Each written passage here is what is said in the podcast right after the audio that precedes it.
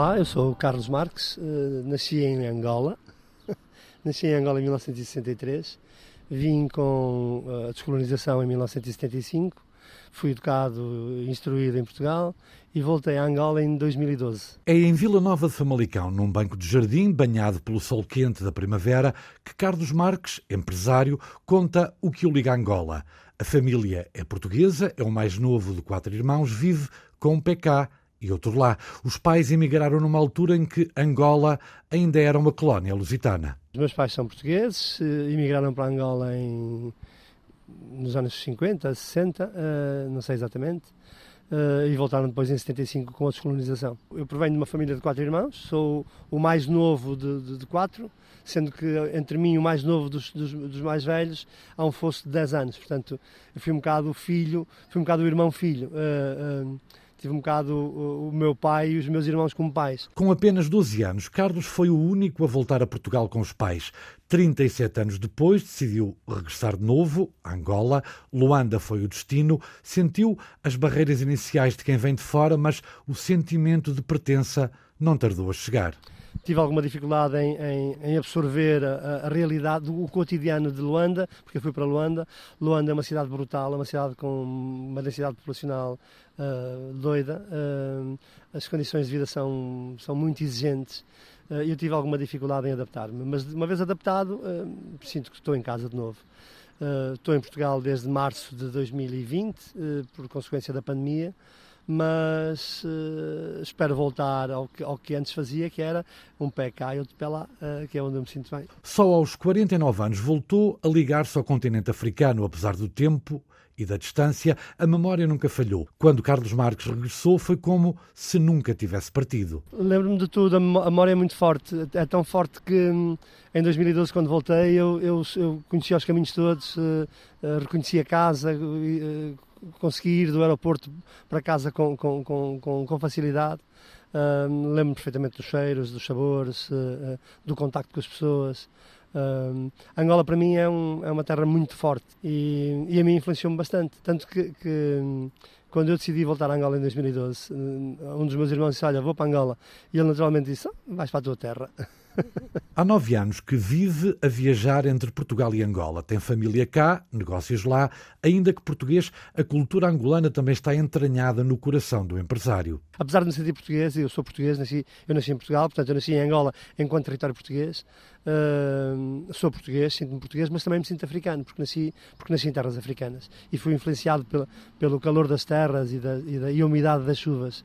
Uh, e adoro, adoro mar, adoro peixe, adoro, adoro os, os, os, os, os aromas fortes uh, uh, e os sabores intensos. Apesar da vontade, ainda não conseguiu a nacionalidade angolana. Eu, eu tentei a nacionalidade angolana, não consegui, não, não, não consegui que me reconhecessem, apesar de eu, de eu ter direito a ela porque eu cheguei, cheguei a Angola em 2012 e mal cheguei, tratei logo do, do, do processo de, de nacionalização Uh, esbarrei numa circular da ministra Guilhermina Prata, que tinha sido ministra da Justiça, já não era, uh, mas ela tinha deixado ficar uma, uma, uma, um documento que punha, que barrava o acesso à nacionalização dos filhos dos não angolanos. Efetivamente, hoje, uh, a Constituição não confere direito à nacionalidade aos não descendentes de angolanos. Mas à altura, portanto, quando eu pedi em 2012, ainda conferia. Portanto, eu tenho direito à nacionalidade, tenho um processo no Ministério da Justiça uh, a reclamar a minha nacionalidade, espero que um dia me, me concedam.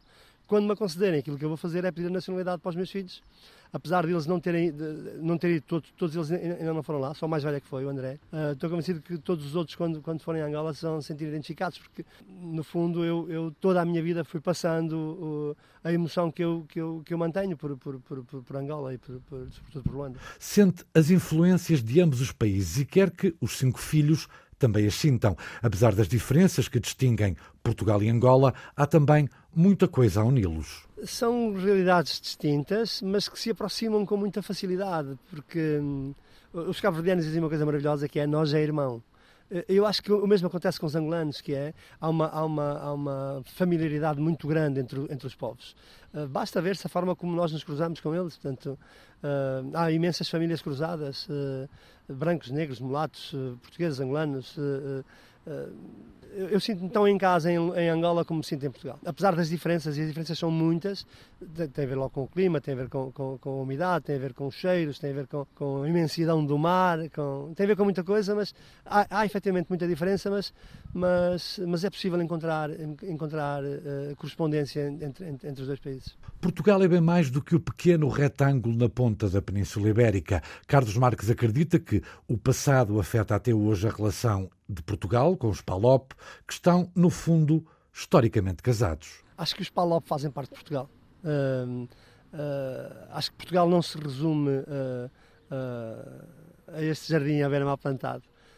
é muito mais do que isso, porque tudo tudo o que foi feito pelos colonizadores, bem ou mal, foi feito e, e é muito da nossa intervenção, da nossa cultura, da nossa realidade, que é desenvolvida, explorada por outros e, e, eventualmente aproveitada por nós, uh, que é o que está a acontecer. Eu conheço imensa gente que foi para Angola pela primeira vez nos últimos cinco anos e adora e sentiu-se perfeitamente integrado e, e, e sentiu-se em casa. Portanto, isso é consequência de, da influência que os, que os anteriores lá deixaram. Portanto, uh, para responder à questão, acho que Portugal é mais do que, do, do, do que este pedacinho de terra.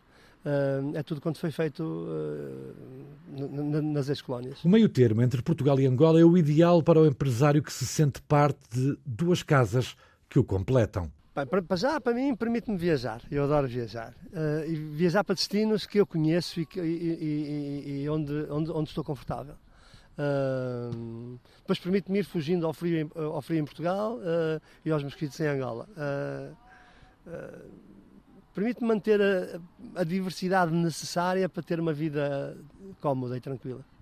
Uh, há, há, coisas que não existem em Portugal que eu adoro em Angola, há coisas que não existem em Angola que eu adoro em Portugal. Uh, e esta possibilidade de poder sair, de poder espairecer, eu, em boa verdade, não preciso de férias, porque, porque eu vou, vou quebrando as rotinas com, com muita regularidade. Uh, vou fazendo férias no ar, portanto, eh, quando estou cansado de Portugal, imediatamente chega o momento de ir a Angola e, isso ajuda-me a desanuviar aqui.